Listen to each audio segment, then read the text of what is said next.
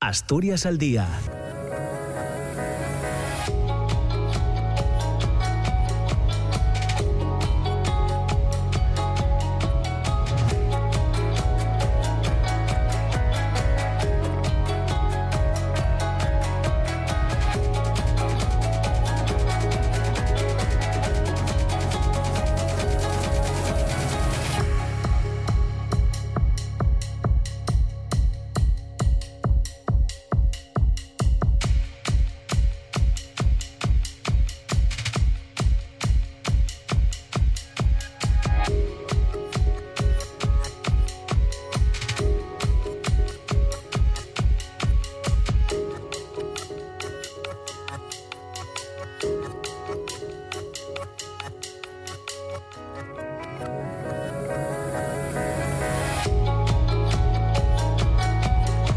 Hola, ¿qué tal? ¿Cómo está? Muy buenos días. Son las 9 de la mañana y dos minutos. Bienvenidos, bienvenidas. Comienza Asturias al Día en la radio pública, en RPA. Ya saben que tenemos por delante hasta las 10 y media de la mañana.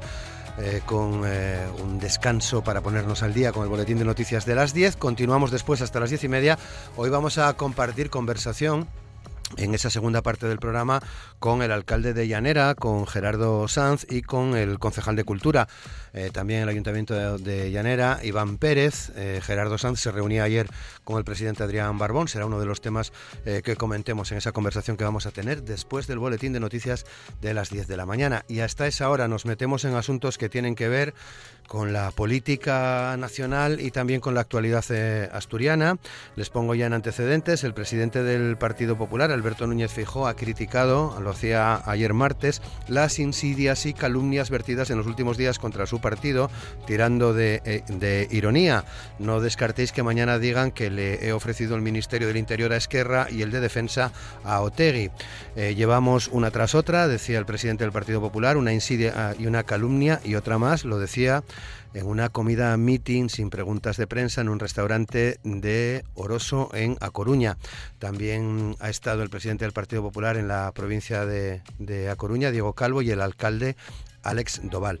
Esta ha sido la única referencia que ha hecho, al menos hasta el momento, a la información que se ofrecía ayer martes por parte de la secretaria general de Esquerra, Marta Rovira, que aseguraba que el Partido Popular envió al diputado Carlos Floriano a plantear una negociación de cara a la investidura del candidato eh, popular. Se dirigió a Teresa Jorda y nos propuso negociar que hablásemos que querían formar una mayoría. La versión de Marta Rovira dice que le respondieron que no, que no negociaban con el Partido Popular y que solo había la posibilidad de formar un bloque, el bloque democrático. Lo decía eh, Marta Rovira en una entrevista en Ser Cataluña. En cualquier caso, las declaraciones de Feijó llegan después de que se hiciera público que el Partido Popular estudió la, la amnistía al menos durante un día antes de descartarla y que estaría abierto a un indulto condicionado al expresidente catalán Puigdemont si es juzgado, se arrepiente y renuncia a la vía unilateral. Desde el Partido Popular también responden a Marta Rovira que nunca han mantenido conversaciones con Esquerra en el marco de la investidura fallida de Feijo, nunca se ha hablado, entablado conversaciones o negociaciones con Esquerra en el marco de esa investidura, reiteran desde el Partido Popular. Sin embargo, sí admiten que Floriano comentó el pasado mes de agosto de manera informal a una diputada de los republicanos que deberían dejar gobernar en la lista más votada. También han insistido en que no se habló eh, con la fugada Marta Rovira, son palabras textuales del Partido Popular, a quien aprovechan para pedirle que vuelva a España para ser juzgada por los tribunales de, nuestro país. Es el punto de partida del programa de hoy en el que también queremos pedir opinión a nuestros invitados en el día de hoy sobre otro asunto que parece entra en una vía de solución. Ya veremos. La dirección y el comité de empresa de la empresa pública que gestiona las estaciones de la ITV en Asturias, ITBASA, han acercado posturas para tratar de poner fin a los paros parciales eh, tenidos desde, el pasado mes de noviembre y volverán a reunirse eh, pasado mañana viernes con la intención de cerrar definitivamente eh, un acuerdo. Ambas partes se reunían ayer en la sede del Servicio Asturiano de Solución Extrajudicial de Conflictos en el SASEC en un encuentro que comenzaba a las 9 de la mañana y que se prolongó durante 14 horas hasta las 11 de la noche. Fuentes sindicales han asegurado a EFE que la reunión ha servido para acercar posturas en varios puntos y que el viernes se tratará de cerrar definitivamente un acuerdo. Para ello, se han suspendido los paros previstos para hoy miércoles y también para el próximo viernes, unas propuestas que se mantienen desde el pasado mm, noviembre y que ya han generado listas de espera de hasta siete meses en alguna de las diez estaciones que Itbasa tiene en Asturias. En el encuentro, el primero entre ambas partes desde el pasado 18 de enero, el Principado ha vuelto a estar representado por el viceconsejero de Industria, Isaac Pola, que al término de la reunión ha confirmado una aproximación de posiciones en varios puntos, entre ellos el paso de la jornada de 37,5 a 35 horas semanales con la mejora de los indicadores de rendimiento de plantilla. También se han acercado posturas para la revisión de las categorías profesionales, algo que se haría a partir de un estudio a elaborar por una firma externa especializada y el establecimiento de un complemento de compromiso vinculado a la antigüedad. Por último, ambas partes parece que también están cerca de acordar la participación de la parte social en el diseño de las bases de las futuras contrataciones de personal. La dirección de la empresa pública y el comité volverán a reunirse el viernes en la sede del SASEC para perfilar y tratar de cerrar un acuerdo que se sometería ese mismo día a una asamblea de los trabajadores de Itbasa. Y otro asunto que espero nos dé tiempo, al menos recibir una, una opinión de nuestros invitados, tiene que ver con la visita del ministro de Transportes, Óscar Puente, mañana jueves a, Asturias. La intención es la de hablar sobre eh, los proyectos pendientes. La agenda incluye una entrevista con el presidente del Principado, Adrián Barbón, una visita al Centro de Control de Tráfico Ferroviario del Berrón y la firma del convenio en Avilés. Eh, entre, otro, entre los temas a tratar, el plan de cercanías, los trenes de ancho métrico, el vial de Jove, las seis frecuencias de Albia, AVE y Hablo con Madrid, que empezarán en marzo, las bonificaciones del Huerna y la ampliación del puerto de Áviles. Son asuntos que les dejamos ya sobre, sobre la mesa. Eh, hoy opinan sobre estas cuestiones con nosotros aquí en la radio pública Alberto Rubio, exsecretario general de Comisiones Obreras en Asturias, Hipólito Álvarez, economista, Miguel Ángel Fernández, activista social, y el empresario Raimundo Abando. Asturias al día, con Roberto Pato. Y con Amor Argüelles en el control de sonido en la realización técnica de Asturias al día, saludamos a nuestros invitados. Raimundo Abando, ¿qué tal? ¿Cómo estás? Muy buenos días. Muy buenos días, muy bien. Aquí en Madrid, con nubes y una temperatura que llegará a 18 grados. Bueno, buena crónica para empezar. Eh, tiempo y resultado, como, como se suele decir. Muchas gracias, Raimundo, muchas gracias.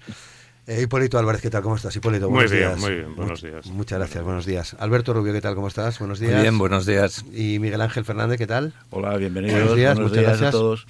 Muchas gracias. Bueno, pues nos metemos. Bueno, Raimundo, como estás eh, eh, por teléfono y no te vemos, ya sabes cómo es la dinámica del programa. Cuando quieras intervenir, lo haces directamente y te vamos dando paso. Pero quería pediros ya para empezar un, un, análisis de la, de la situación en torno a la política nacional en relación a esta situación de la que se está hablando desde finales de la pasada semana, desde el pasado viernes, de esas eh, supuestas conversaciones del Partido Popular con Junts, eh, parece que también eh, con, con, Esquerra. y con el trasfondo de las elecciones gallegas el próximo domingo 18. ¿Qué, qué análisis estás haciendo, Miguel?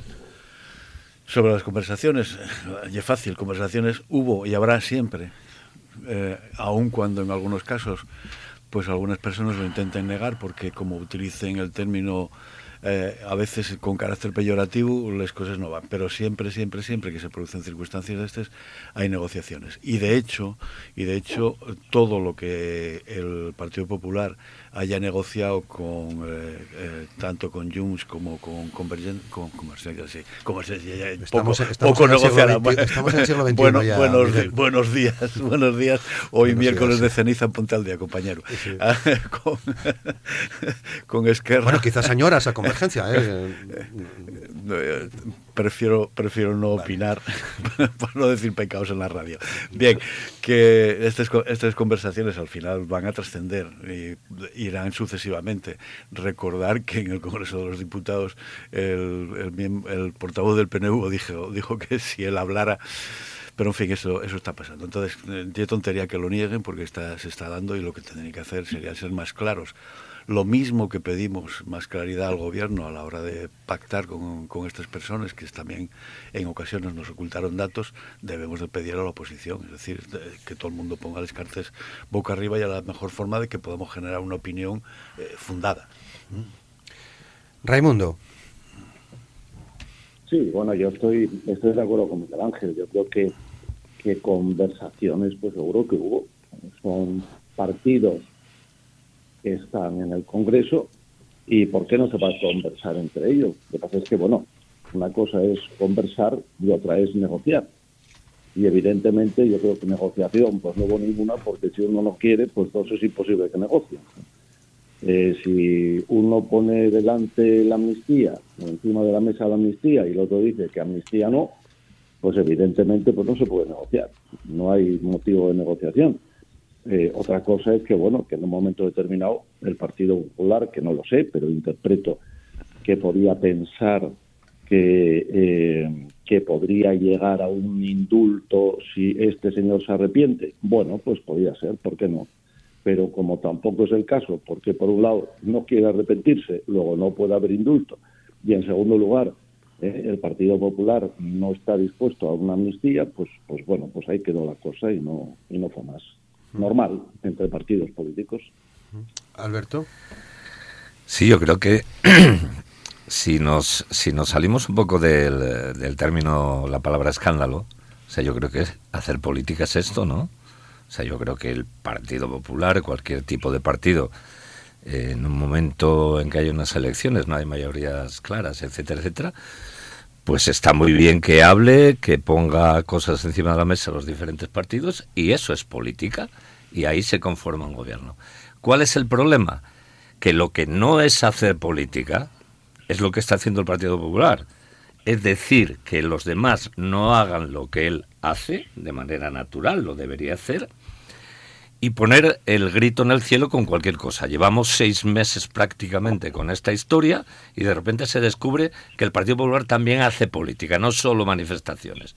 Pues a mí me parece muy bien porque el problema, y yo creo que el problema de fondo está que el Partido Popular nunca podría haber negociado nada con Junts ni con nadie, porque en el momento que pacte algo con Junts se le sale Vox y se quedan en la calle. Ese es el problema.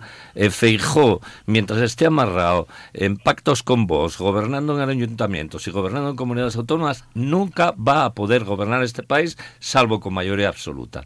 No se van a reeditar pactos con los catalanes, como hubo en el pasado, ni con los vascos. Dicho sea de paso, a mí Junts es un partido muy, muy, muy de derechas, muy, muy, muy de derechas, aparte que yo considero que son unos sinvergüenzas, por otro montón de razones, pero en todo caso hacer política es esto. Señores, aquí hay unas elecciones y automáticamente la gente se sienta para llegar a acuerdos y para poner en marcha una política para este país. Me guste a mí o no me guste, es así. Y me guste a mí o no me guste, quien gobierna es así. Y en estos momentos, claro, la antipolítica yo creo que es lo que está haciendo el Partido Popular desde que perdió, desde que perdió ganando las elecciones del pasado 23 de julio. Entonces, que no nos cuenten milongas, que no nos digan nada.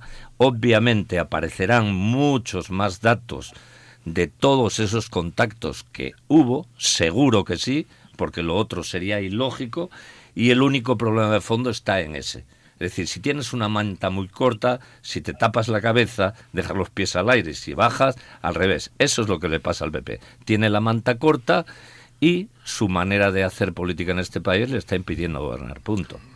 Hipólito. Sí, vamos a ver. Yo creo que hay que distinguir dos cosas eh, claras. Una es el tipo de conversación, eh, el tipo de, de, conversación que hayan podido mantener individuos del PP con individuos de otras fuerzas que más bien parece, y, además así se está, se está transmitiendo, que son conversaciones casuales o conversaciones casi de pasillo, y otra cosa es la negociación que se está llevando a cabo entre el Partido Socialista y, el prófugo de la justicia, que es, que es Puigdemont. O sea, donde hay una hoja de ruta, donde hay eh, traslado de personas a Suiza, donde hay reuniones establecidas, etcétera, etcétera. Eso, para mí, eso sí es una negociación. Lo otro, le puedes llamar una toma de contacto pues es como encontrarse por el pasillo y decir, oye, ¿qué?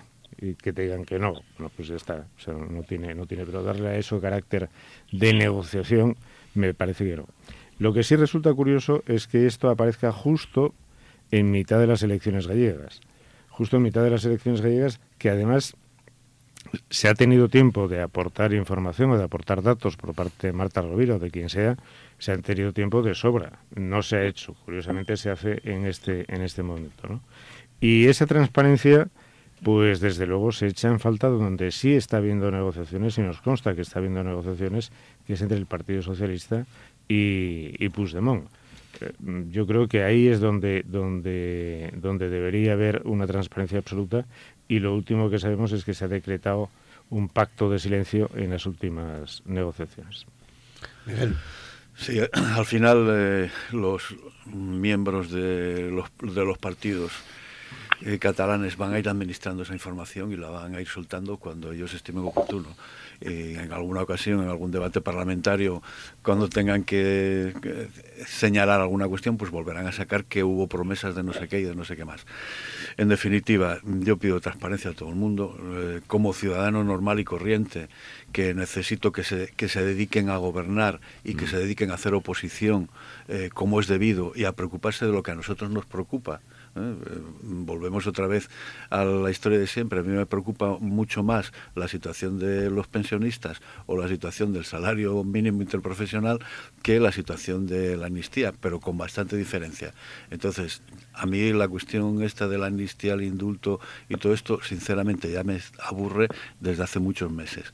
Eh, quiero ver cuestiones más prácticas en los gobernantes y propuestas más prácticas en la oposición.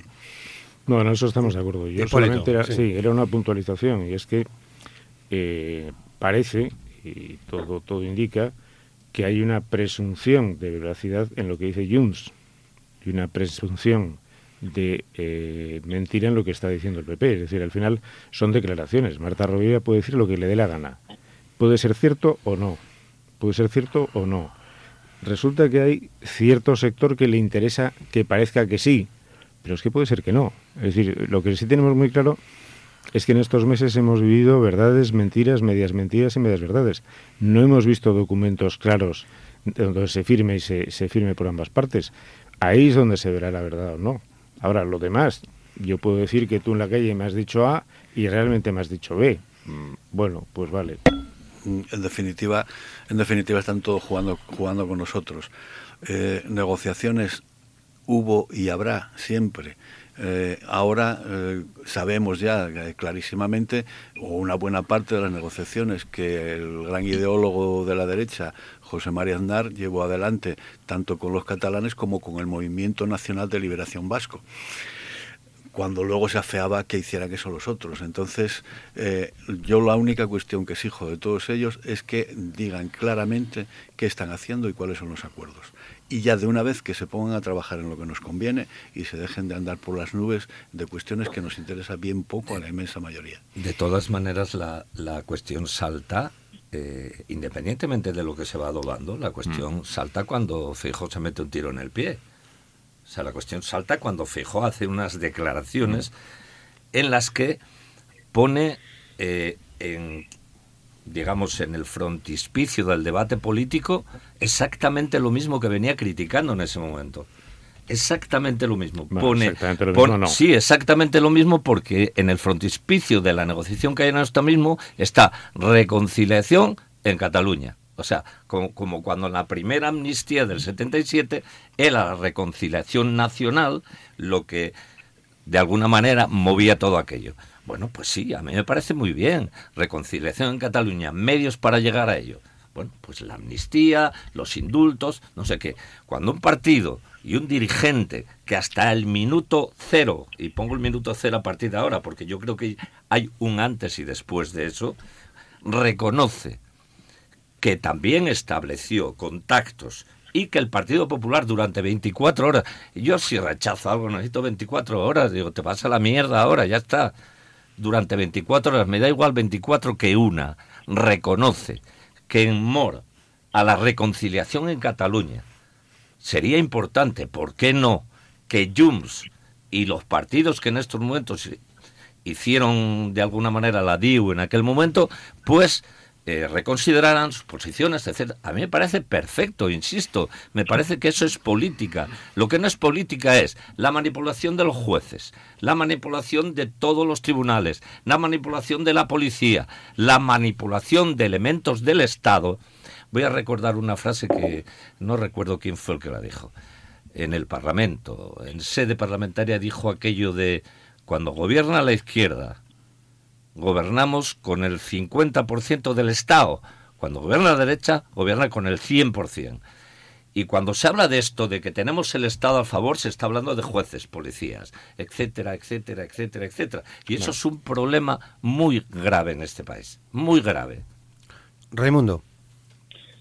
Bueno, yo creo que, en fin, estamos dando vueltas sobre el mismo tema. Yo creo que eh, sí es importante, claro que es importante, pero ¿cómo no va a ser importante? Estamos aquí diciendo indulto, amnistía. No, no, es que señores, no es lo mismo. O sea, esto es exactamente igual que la nulidad en un matrimonio. Matrimonio nulo, no hubo matrimonio. Amnistía, no hubo delito. Indulto, sí hubo delito. Otra cosa es que se perdone, pero lo hubo. ¿eh? Entonces, claro que es importante. O sea, yo, vamos, a mí no me parecería mal, ni me parece mal, que el señor Feijóo hubiera tenido conversaciones con Junts sobre este tema. No. Y que a lo mejor, oiga, dentro de lo que yo llamo la magnanimidad, ¿eh? el ser magnánimo, el tener grandeza de espíritu, este señor diga públicamente, oiga, mírese, hemos cometido un delito, ¿eh? o varios delitos. ¿eh?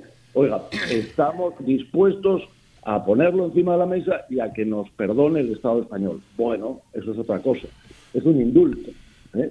Que, ojo, que ya sabéis mi opinión, que yo quitaría al gobierno la capacidad de indultar. Creo que la capacidad de indultar no debe de ser del gobierno, sino que debe ser de, García Castillo. Por lo tanto, así lo tengo claro. ¿eh? Pero claro que es importante la diferencia entre indulto y amnistía. Para mí es importantísima. Porque es que la amnistía conlleva una cosa que es fundamental. Y es que, señores, y eso es una realidad, es que los españoles no somos iguales ante la ley. Es que tú mañana, Alberto, robas un banco y vas a la cárcel. ¿De acuerdo?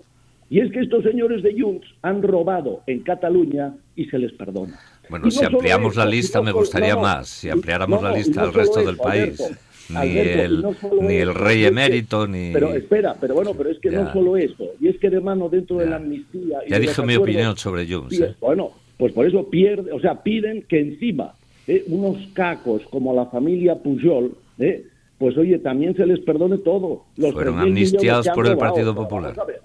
¿de, qué, ¿de, qué, estamos hablando? No, o sea, es que yo no quiero ese tipo de, de, de, de igualdad para España. Oiga, usted roba a la cárcel ese roba a la cárcel. Totalmente ah, no, es que yo soy Junts, yo soy Junts. No, mire, mire, déjeme de tonterías, ¿entiende? Porque si entramos así, entonces es que al final los políticos van a ser inmunes. ¿Eh? Hombre, por favor. Miguel.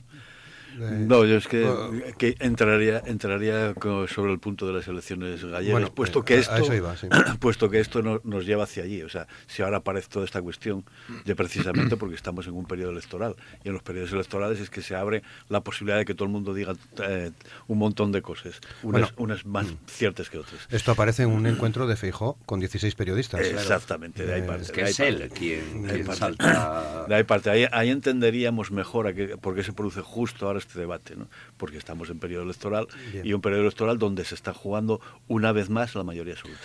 Eh, o sea que, ¿estás convencido de que va a tener una influencia en, en las eh, gallegas del domingo? Esta, elecciones? esta cuestión. Sí, esta cuestión.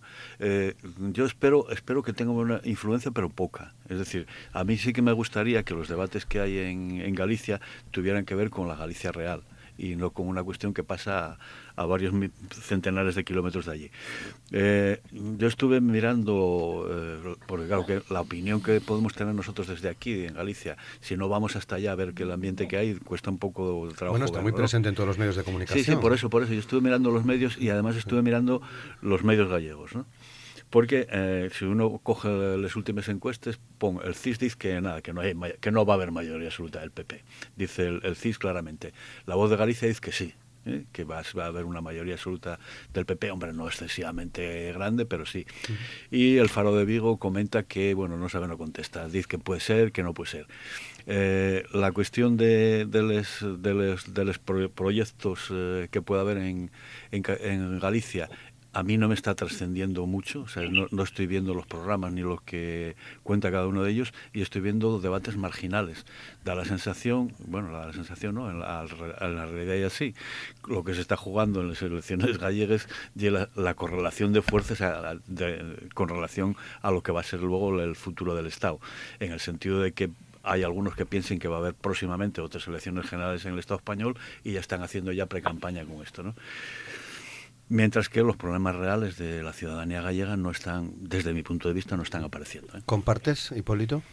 Bueno, eh, realmente no, no, tengo, ahí sí reconozco que no tengo el, el pulso directo de, de, la situación en Galicia. Lo que sí es cierto, o parece cierto, es que el Partido Popular va a ganar por una mayoría escueta, una mayoría absoluta, pero, pero suelta que esto de lo que estamos hablando tendrá una influencia eh, muy relativa, por no decir eh, prácticamente, prácticamente nula, no debería tenerlo, y, y que sí es cierto que, que los verdaderos problemas de, de, los gallegos de lo que estamos hablando es de una continuidad de solución, no estamos hablando, eh, no estamos hablando de, una, de un rupturismo de gobierno, estamos hablando de la continuidad del, del Partido Popular y por lo tanto de un programa a medio largo plazo que está implantándose. ¿no? Uh -huh. En ese sentido yo creo que vamos, el pronóstico es este. ¿no? Uh -huh.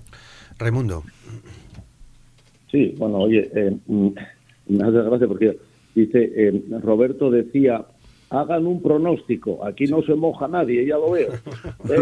Así que me mojaré yo. Raimundo, Raimundo bueno. yo, yo, siempre digo siempre digo aquí con estas cosas que nos lo pregunta así, el pronóstico y tal, y yo siempre digo claro. lo mismo, yo no soy divino ni lo quiero ser. Eh, Recuerdo algunos pronósticos de. No sé si hace falta que recuerde algunos pronósticos de Raimundo. Sí, sí. Eh, Raimundo no muy lejanos. Raimundo y el CIS son nuestro guía.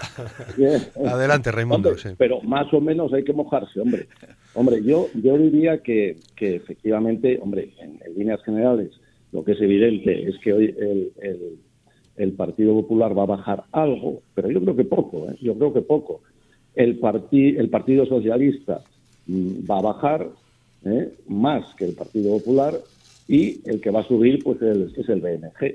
Eso es, evidente, ¿no? Dicho eso, bueno, pues yo por dar un pronóstico ¿eh? con, con, poco margen diría que el Partido Popular que andará sobre los 38 barra 39 diputados, el BNG pues entre los 23, 25, el PSOE entre 12 y 13 y probablemente entre pues eh, los de Orense con un diputado.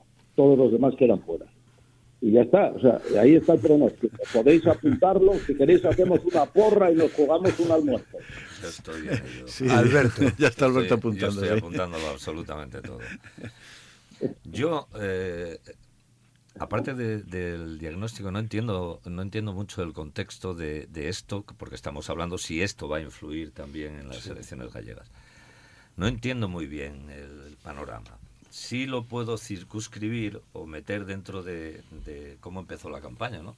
La campaña empezó diciéndose a los gallegos que se posicionaran contra la amnistía, contra el sanchismo, contra no sé qué, no sé cuánto, y parece ser que eso no funcionó.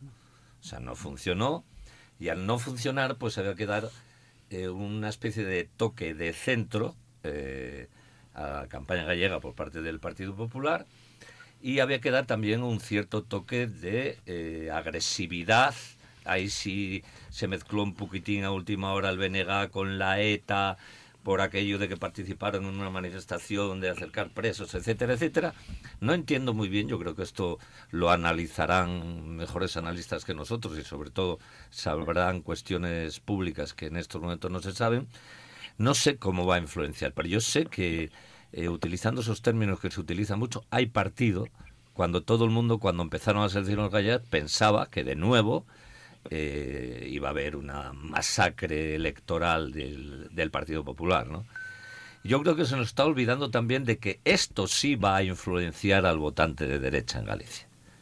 Y no lo va a influenciar para que vote a, al PSOE ni al BNG, pero sí para que vote a Vox.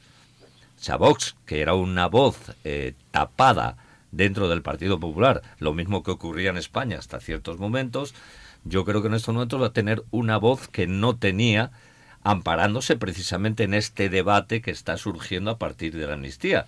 Está claro que los que se están oponiendo frontalmente y que no dicen, vamos, no dan ni agua, y era la política que el PP hizo hasta esas declaraciones, o sea, ni agua al enemigo, ni agua, nada, nada de, de hacer política con el Partido Socialista, ni con el gobierno, ni con Sumar, ni con nadie, y en estos momentos, evidentemente, ese, ese pequeño ese pequeño río, esa pequeña gota que está saliendo con este debate, lo está influenciando. Entonces, yo creo que hay partido en Galicia, yo creo que hay partido. Yo, de hecho, en estas condiciones estuviera en Galicia, yo votaría al BNG, lo tengo súper claro. Y luego, a partir de ahí, a partir de ahí, existe otra cosa, que es, eh, de nuevo, aparte de los tiros en el pie que se da que se da el Partido Popular, que ya te digo, ya os digo, no entiendo mucho a que vinieron esas declaraciones. En este momento eh, no lo entiendo mucho, supongo que algo hay detrás, o bien que alguien vaya a hablar mañana y sea de alguna manera un control de, daños, o simplemente se le escapó, no lo sé. Pero en todo caso, eh, una última cosa. O sea, lo que me parece lamentable es la actual pugna entre Podemos y Sumar. O sea, el, no sé, estoy escuchando a Pablo Iglesias hace unos días pidiendo el voto para el BNG y de repente aparece la candidata de, de, Podemos y ahora pide el voto para Podemos y cuando digo Pablo Iglesias porque Pablo Iglesias a partir de su canal Red eh, yo creo que es quien dirige en estos momentos la política la política de Podemos ¿no? en todos los, los estadios no entiendo muy bien por qué la izquierda no busca eh, frentes comunes en elecciones como esta que esta no podemos olvidar lo siguiente. Esto es el principio o el fin de Feijó al frente del Partido Popular en España. Como se pierda el gobierno de Galicia, Feijó tiene las horas contadas en el Partido Popular. Es el que más se juega. Los demás no se juegan nada. Ya había mayoría absoluta en Galicia, evidentemente se lo juegan los gallegos, porque aquí siempre hablamos en términos de, de pensadores, pero tenemos que hablar en términos de, economía, en términos de qué ocurre con la sanidad en Galicia, en términos de qué pasó con las playas con los peles famosos, en términos de lo que los ciudadanos gallegos y ciudadanas eh, piensan. Nosotros pensamos y de lejos, eh, hacemos hasta chascarrillos, pero yo creo que se juega mucho en Galicia independientemente eh, de quién saque más o quién saque menos. Yo sinceramente creo que el Partido Popular va a pasarle exactamente el 23 de julio. Va a ganar perdiendo. Eh, se juega mucho Yolanda Díaz también, Miguel. Bueno, yo eh, un poco en la línea de lo que comentaba Alberto, eh, centrando algo los análisis en, la izquierda, puesto que la derecha ya, ya, sabemos todos por dónde va a ir y la línea fundamental está, está bien clara. Me sorprende, perdón, que tengo, hoy tengo la garganta bastante tomada y no salí ayer de carnaval, lo especifico. ¿eh? Vale, de Antrosio en cualquier caso, ¿no? no ni de carnaval, ni de carnaval. Eh, bien, decía que me, que me fijo un poco en la situación de esta izquierda. Primero, incapaz de llegar a, de llegar a acuerdos. Segundo, oh, incapaz de, aun cuando no llega a acuerdos, de respetar las posiciones del contrario.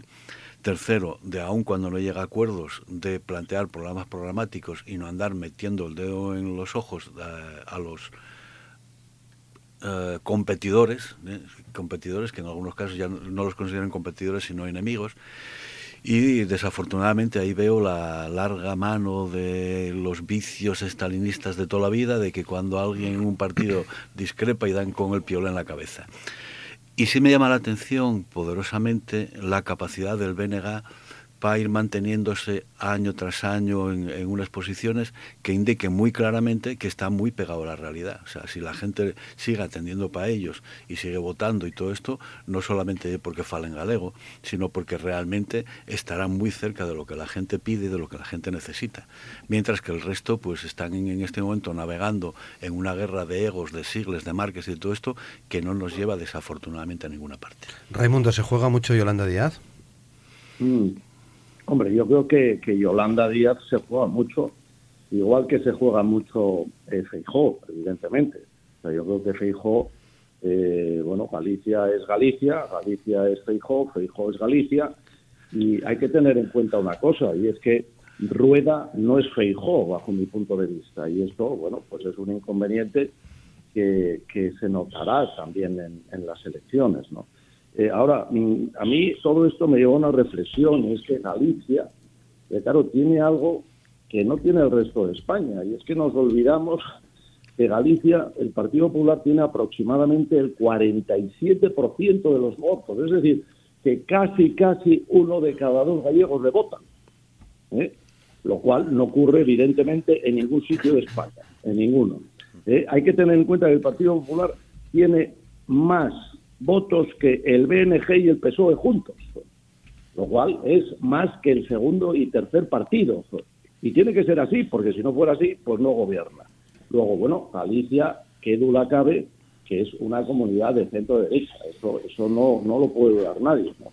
Respecto a los Sumar y a los Podemos, hombre, eh, en fin, no es un chascarrillo, pero Alberto, tú sabes que yo te quiero mucho, pero en las últimas, eh, en la última reunión que tuvimos, eh, decías que tú, yo te recordaba diciendo, hombre, es que qué vergonzante es el PC, el Partido Comunista, que de repente se llama Izquierda Unida y luego sumar para esconder realmente que es comunista. Y tú dijiste, pues yo no, yo soy comunista. Ahora resulta que en las elecciones gallego no eres comunista, eres del BNG, eres independentista de izquierdas y claro, ¿solo por qué? Porque no eres ni de uno ni de otro. Lo que eres, eres de antiderecha. Ese es el problema. Uy. Alberto y luego Hipólito. Oye, con todo el cariño que sabes que te tengo. Sí, eh, hemos visto que sin acritud, además. Yo sé, yo sé que me... Yo, vamos, yo, podría, yo podría no solo conversar, que converso mucho, sino negociar con Alberto, por supuesto, y nos pondríamos de acuerdo rápido, seguro. Con la única condición de que no lo ibas a amnistiar. Eh, ah, no, eso no, amnistiar nunca, nunca. Pero es que estoy seguro que no necesita amnistía. Hoy es el día de los enamorados y entonces sabes que te lo, te lo todo te lo permito. No, mira, yo creo, yo creo lo siguiente, ¿no? Primero, eh, por, por, empezar por la pregunta, aunque no me la hayas hecho a mí, es que, es que yo creo que se abrió un hilo aquí diferente, pero iba por ti también, claro. Sí, sí, yo creo que, que Yolanda no se juega absolutamente nada. Yo creo que no pasa nada con lo que pase con Sumar. Sumar en estos momentos es un cascarón, es un cascarón. Sumar es eh, un cascarón que no, no, hay un partido que sustente, como le pasó a, Podemos en su momento. Yo creo que eso es un problema. Eh, yo creo que lo que ocurra, insisto, lo que ocurra en Galicia con Sumar va a ser un episodio más de los episodios que se den en las elecciones europeas con la candidatura de Sumar y la candidatura de Podemos en el otro lado y va a ser un debe, de nuevo, en lo que decía Miguel, va a ser un debe en la izquierda de buscar, eh, no vamos a resucitar frentes populares, pero de buscar eh, iniciativas, programas conjuntos donde cada uno pueda respetar sus siglas. Yo milité en el Partido Comunista de España, Raimundo. Fui dirigente del Comité Central en Madrid, eh, dirigente del Comité Central en Asturias, con lo cual eh, a mí eso no me sonroja. Y cuando yo digo que yo votaría al BNG, es precisamente por ser coherente con lo que estoy diciendo. O yo creo que en estos momentos hay que desalojar a la derecha de todos los sitios que se pueda. Y esto no es ser ni antiderecha ni nada, es ser pro izquierda, que es lo que yo soy. Entonces, eh, yo creo que lo que vaya a ocurrir en Galicia va a condicionar el que el Partido Popular de una vez se mire al ombligo se centre realmente, se vuelva a convertir en ese partido de Estado que pueda gobernar, porque así no va a gobernar nunca, salvo que tenga mayorías absolutas. Y parece ser que la tendencia esta que hablamos también en alguna, en alguna tertulia, hablo de la tendencia comunicativa fundamentalmente en resucitar el bipartidismo, ya no va a ocurrir porque España ya funciona de otra manera, porque pasaron muchos años y porque eh, no sé si entraremos en periodos preconstitucionales, no anticonstitucionales, preconstitucionales, con respecto a lo que vayamos a hacer en este, en este país a partir de ahora. Con lo cual, yo me alegraré mucho que mi previsión, que es que no va a gobernar el Partido Popular y eso va a crear un efecto eh, demoledor dentro del Partido Popular en España, a pesar de que la loca esta de Madrid sea la que tome los mandos, pues es mi, mi previsión. Eh, Hipólito. Sí, vamos a ver, yo repito lo mismo. O sea, yo considero y creo sinceramente que va a haber una mayoría absoluta del Partido Popular y en línea con lo que decía Miguel Ángel de que el, BN, el BNG se mantiene porque está pegado al terruño, hombre, más pegado al terruño estará quién tiene mayoría absoluta y quién tiene un respaldo mayoritario de los. yo, intentaba especificar en el terreno de la izquierda, ¿eh? sí, sí, sí, Dije lo, del, lo de la derecha y ya sé por dónde van a ir. Eh, no, pero me preocupa, me preocupa la situación de la izquierda. Que si estamos hablando, efectivamente, si estoy de acuerdo, si estamos hablando de que en función de los resultados electorales está más o menos pegado al, al terreno, pues evidentemente en ese caso le gana el, el Partido Popular por, por mayoría, ¿no? Lo que comentabas de qué efecto puede tener en sumar, pues estoy de acuerdo con lo que decía Alberto, es decir, sumar no es nada, no es, no es más que un movimiento y una agrupación, mm, sin embargo significativa, porque el respaldo que puede tener, y lo hemos visto en el Congreso de los Diputados, el respaldo que puede tener pone de manifiesto si esa tendencia eh, tiene posibilidades o tiene eh, eh, visos de crecimiento y de conversión en un partido o no. Y parece ser que no parece ser que no tiene, no tiene más. Eh, les está pasando todos los partidos que salen de Madrid, es decir, no tiene, no tiene más, más historia. Bien, bueno, 9 y 42, veremos a ver qué ocurre. Quería eh, plantearos también, eh, pediros, más, más que plantearos, opiniones, Alberto, en este caso voy a empezar por ti, en relación a la situación de, de Itbasa. Parece que ayer se llegó a un principio de acuerdo, hay una nueva reunión el el viernes, eh, ese mismo día, se someterá, si finalmente se, se, cierra ese acuerdo, a, la Asamblea de los Trabajadores. Eh, eh, ¿cómo, analizas este conflicto? Sí, empiezo por el final, ¿no? Es decir, no estarían tan fuera de lugar las reivindicaciones cuando los puntos de encuentro tienen que ver precisamente con las reivindicaciones que tienen los trabajadores, ¿no? Más allá de lo... Todos sabemos lo que es negociar a alguien, alguien hay que dejar pelos en la gatera, hay que comprometerse a algunas cuestiones que en la fase inicial de una plataforma reivindicativa nunca están, como es lógico. Pero a mí lo que me sorprende, aparte de, o sea, yo deseo fervientemente de que, de que lleguen a un acuerdo, y ya, ya digo que no están tan fuera de lugar reivindicaciones cuando eh, se, van a ser sobre esos sobre esas bases. Pero a mí lo que más me confunde lo que más me confunde de esta situación está en la amenaza de Adrián Barbón con respecto a la privatización del servicio y que haya puesto encima de la mesa algo tan grave como eso. Digo tan grave cuando en la política nacional se está haciendo todo lo contrario, ¿no? O donde no está demostrado que las ITVs privadas que existen en el resto del Estado, por ejemplo en Valencia se eh, volvieron a hacer públicas, ahora me imagino que volverán a ser privadas por los amiguetes, el contorno y esta política extraña que se está dando en algunas eh, comunidades autónomas de dar los servicios públicos a los colegas, porque al final es eso. Entonces yo no sé si aquí el Partido Socialista tenía algunos colegas eh, tipo Transinsa o alguna cosa así que fueran a llevar las ITVs, no lo sé. Pero en todo caso me sorprendió bastante el que una de las amenazas y no era en términos económicos, que puedo entender que alguien justifique la privatización de Itbasa porque, bueno, pues se dieron cuenta tarde, ¿no? Tuvieron que esperar una huelga para ver que, estaba funcionando mal Itbasa o qué pasa aquí. En todo caso, yo creo que eso es lo más grave que sucedió en Itbasa, independientemente de que cualquier huelga y ahora mismo eh, la gente de derechas estará absolutamente de acuerdo conmigo de que hay que movilizar y hay que presionar en la calle y todas estas cuestiones que antes se nos atacaba tan ardientemente, salvo que se nos considere a nosotros, a los tractoristas, a los de que se manifiesten en cualquier lado, inclusive a la ITV, como terroristas, si nos cae algún juez como García Castillo por aquí, por del lado. ¿no? La segunda parte del asunto eh, iba precisamente, eh, luego te vuelvo a dar la palabra, así hay que cambiar el modelo, que es el modelo de, gestión de la ITV que estuvo o está todavía en el debate político, ¿no? Eh, Miguel. Sí, la cuestión es que eh, no, solamente me sorprende esa actitud por parte de Barbón, que, que, me parece mucho a cualquier multinacional que en cuanto tiene una huelga dice, espera, que cerramos la fábrica y marchamos para Polonia.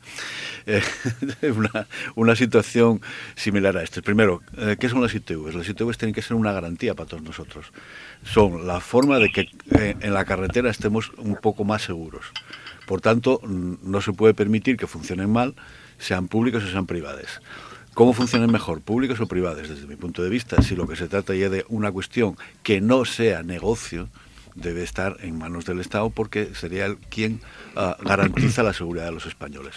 Si lo que entendemos es que los ITVs deben ser un negocio, pues entonces van a parar a las manos públicas y entonces a partir de ahí vendrán los chanchullos de repáramelo en el mi taller y entonces te lo paso, cosas así por el estilo. Yo, la experiencia que me tocó en los años de, conducción y con diferentes vehículos y diferentes historias en, con las ITVs, desde mi punto de vista funcionaron muy bien y me dieron siempre una sensación de absoluta seguridad. Ahora mismo hay un conflicto que se origina fundamentalmente por eh, determinadas promesas incumplidas. Eh, ¿Qué pasó aquí? Eh, la gente que dependía del gobierno regional, como todos los funcionarios de otros sitios, recibieron unos recortes importantes a partir de la crisis de 2018. Esos recortes significaban, además, más horas de trabajo. Esta gente pide volver a la posición de las 35 horas con las que estaban. Esas promesas no se cumplieron nunca y nos encontramos con que ya es necesaria una huelga para que salga una consejera a decir vamos a negociar y vamos con una postura de máximos pues si ustedes hubieran empezado por ahí y hubieran sido razonables, nos habríamos ahorrado el atasquísimo que hay en este momento y hubiéramos ahorrado que haya mucha gente que está yendo a pasar la ITV a Lugo, a Cantabria o a León. Eh, señoras y señores, falta un poco de sensatez. Por otro lado, eh, están como diciendo ahora mismo que bueno ya se llega a acuerdos y ponen como contrapartida la explicación de que además exigen a los trabajadores el cumplimiento de que haya 15 revisiones al día. Entonces yo no sabía lo que significaba eso, dividí y significa que tienen que hacer una revisión cada media hora. A eso llama el gobierno eh, mejorar las condiciones de productividad. Mm, yo creo, y además por la experiencia, que todos los que pasamos por las ITVs, una ITV bien pasada, en media hora sobra tiempo. Mm, o sea, posiblemente cuando hablan de, que, de poner eso, de una forma como otra cualquiera, de decir, vamos a conceder todo lo que pidieron los trabajadores, pero a cambio van a aumentar productividad, a cambio van a hacer lo que estaban haciendo eh, normalmente. Mm, desconozco los índices de, de, falta de asistencia al trabajo, los desconozco, a parecer que eran altos y que los quieren mejorar. Me alegro mucho y espero que los trabajadores gocen de buena salud y que no haya epidemias de gripe en el ITV. Raimundo. Bueno, yo, yo lo que creo es que si analizamos las, las ITVs de Asturias ya desde hace tiempo, no, no ahora, pues las ITVs de Asturias pues no, no eran eficientes. O sea, la ITV tenía una demora antes del conflicto de dos a tres meses. ¿eh? Cuando, por ejemplo, en Madrid o en Galicia le dan a uno la posibilidad de pasar la ITV en 24 horas. Luego, hay algo que no funciona, es evidente. Luego, por otro lado, es un servicio público. Bien, el hecho de que sea un servicio público no quiere decir que la gestión pueda ser privada, como por ejemplo es en Madrid. En Madrid es un servicio público igual que en el resto de España, pero la gestión de las ITV es privada. Y funciona, bueno, pues yo voy a poner solo un ejemplo, y es que mm, yo llamo hoy a una ITV de Madrid y en 48 horas la pasa. Yo llamo, no hoy, porque hoy tarda a lo mejor seis meses en pasarse en Asturias, pero antes llamaba a Asturias y lo pasaba en dos barra tres meses. Por otro lado, yo voy a una ITV en Asturias y me cobran 60 euros. voy a una ITV en Madrid y pago pues 30 euros. Luego, evidentemente, eh, hay una diferencia importante en cuanto a eficiencia y en cuanto a costo. Y esto me lleva a una reflexión, y es que, evidentemente, lo que yo no puedo entender es porque las ITVs en Asturias tienen que tener un beneficio de casi 2 millones de euros. Pero vamos a ver, un servicio público no tiene que tener pérdidas, pero tampoco tiene que tener beneficios. ¿eh? No tiene por qué obtener beneficios de un servicio público, sino que el beneficio de un servicio público está en dar el mejor servicio al menor coste posible al ciudadano. Y eso en Asturias no se cumple. Hipólito. Sí, la verdad es que si analizamos la, historia de la ITV en los últimos 30 años, la conflictividad ha sido bastante baja. Mm, llama la atención que, que, la conflictividad surja ahora, donde además ha habido un reciente cambio de dirección. Es decir, es, eh, resulta eh, curioso, ¿no? Eh, por lo menos dice algo de, de qué está pasando o qué ha pasado con la, con la gestión. El, el, que sean privadas o públicas, y ahí estoy, eh, le doy la razón a, a Raimundo, eh, depende de la depende de la de la gestión más o menos eficaz que se pueda haber. Esa asimilación de que todo lo público tiene que ver con amiguetes que estaban haciendo tanto Alberto como Miguel Ángel eh, no, no la veo, o sea, no veo, no veo era, al revés, ¿eh? Era al revés, no lo público con amiguetes. lo, privado con amiguetes, sí, sí, por eso digo que, que, me parece... Es que dijiste lo público con amiguetes. No, que me parece, no, que me parece... que, sería el argumento que utilicen nosotros. Sí. Bueno, depende, porque en el caso, en el caso de la ITV de Asturias, si se privatiza eh, un servicio público, eh, según ese razonamiento, los amiguetes serían del servicio público, ¿no? Entonces estaríamos, estaríamos ahí. No, yo eh, sinceramente creo que, es, un, es un servicio estrictamente necesario y como tal lo que hay que procurar es la optimización de su gestión y no tanto si la titularidad es de un tipo o de otro. Otra cosa es que haya que poner las eh, cautelas necesarias o los controles internos necesarios para que funcione. Alberto. Sí, la palabra es esa gestión. Si, como dice Raimundo, eh, Itbasa tiene un superávit de 2 millones, significa que podría haber introducido elementos que reivindican los trabajadores, que es tener más trabajadores, para hacer una mejor gestión. E, en este caso estoy hablando gestión de, del día a día, es decir, atender más coches, que la lista de espera baje, etcétera, etcétera. Con lo cual, pues eh, dentro de la gestión, alguien alguien responsable de, de Ibasa en este momento está fallando. Y estará fallando también el gobierno regional si en este momento no se da cuenta que debería de poner más medios y encima tiene más medios. Entonces, en este caso, yo creo que no hay un debate entre lo público y lo privado. O sea, hay un debate simplemente de que desde lo público y dentro de lo público pueda haber una mejor gestión más puesta de medios a disposición de las ITVs, de las diferentes ITVs, y bajar los ratios que en estos momentos había. Hipólito decía que hasta ahora eh, no había conflictividad, es cierto, nunca, no era uno de los sitios que hubiera eh, más conflictividad. La conflictividad siempre se da en aquellos sitios donde hay elementos coercitivos, mm siempre se da la conflictividad entre el usuario y el que te lo mira, ¿no? El que te da la vuelta al coche, esa ya es la mayor conflictividad que se dio en las ITVs. Eh, me atendieron bien, me atendieron mal. Yo de verdad, yo nunca estuve, estuve en, ninguna lista espera, lo digo así. O sea, nunca estuve esperando dos meses para pasar una ITV. Jamás, jamás la pasé antes de esta huelga.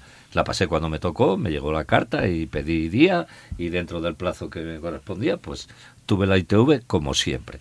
Pero en todo caso, yo creo que el elemento este de estar buscando eh, si una manera mixta, yo sé que detrás de la privatización de un servicio de esta categoría, que es un servicio público con una gestión privada, siempre acaba de mala manera.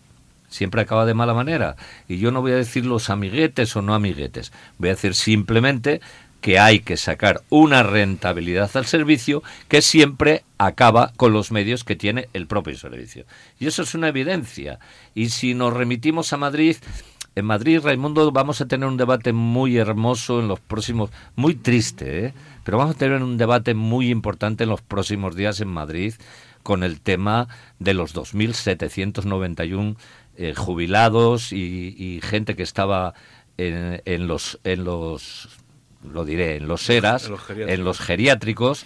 En los próximos días vamos a tener, a ver qué tuvo que ver la gestión pública y la privada ahí, y va a ser bastante, bastante triste. Con lo cual vamos a dejar Madrid un poco de lado, porque creo que se va a hablar mucho de Madrid en los próximos tiempos. Sí. Hipólito. Eh, vamos a ver, es que hay que tener en cuenta que estos son, son como los conceptos de delegar y desertar. Una cosa es delegar y otra cosa es desertar. Una cosa es privatizar y otra cosa es olvidarse. ¿eh? En el modelo de privatización tendrá que haber una presencia, o podría haber una presencia en el Consejo de Administración de entidades públicas, tendría que haber unas exigencias y unos controles internos suficientes que garanticen que el servicio público se está prestando y a partir de ahí eh, las, las, limitaciones se, se, se matizan. Eh, ahora, eso de decir lo privatizo y me olvido, mm, no me parece que sea así. Es que, es que lo, ah, Hipólito, es lo que está ocurriendo. Es lo no. que ocurría en Valencia, hablando de ITVs, es lo que ocurría en Valencia. El gobierno del Partido Popular en Valencia eh, privatizó todo lo privatizado y se olvidó de ello. Y a partir de ahí tuvo que venir alguien a decir esto hay que ponerlo en su sitio. Ese es el problema. Uh -huh. Ese es el problema y el debate. Yeah.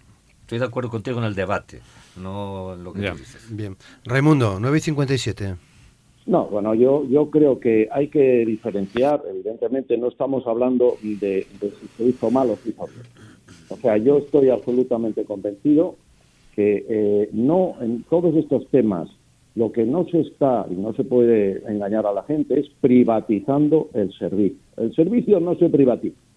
¿eh? El servicio no se privatiza porque son servicios públicos y siempre serán públicos. Lo que se privatiza es la gestión del servicio, que es muy diferente. Y en mi opinión, bueno, no puede dejar, claro que no, ¿cómo va a dejar un gobierno autonómico o un gobierno central de estar encima de la privatización de la gestión? Eso nunca, jamás, porque es un servicio público. Si no, lo estaría haciendo mal.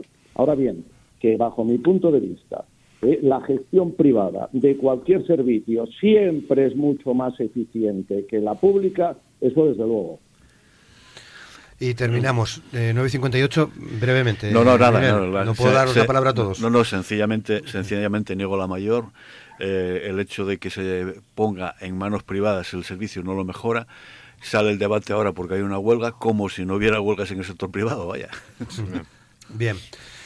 Bueno, pues terminamos. Hipólito Álvarez, muchas gracias. Gracias, Roberto. Alberto Rubio, muchas gracias. Gracias. Miguel Ángel Fernández, muchas gracias. Muy buenos días a todos. Y Raimundo Abando, muchas gracias. Muchísimas gracias. Desgraciadamente, el único que se mojó fui yo, por lo tanto, no, No, podemos. tienes un Claro. plus, tienes un Ahora- plus, Raimundo. Claro, tengo que tener un plus. O sea que yo creo que los tres me debéis de invitar a almorzar, incluido a Amor y a. Uy, no nos metas en líos. Muchas, muchas gracias. Muchas gracias, Raimundo. Saludos. Venga, un abrazo muy fuerte. Y a todos ustedes, ya saben, hacemos una pausa, volvemos después de las noticias de las 10.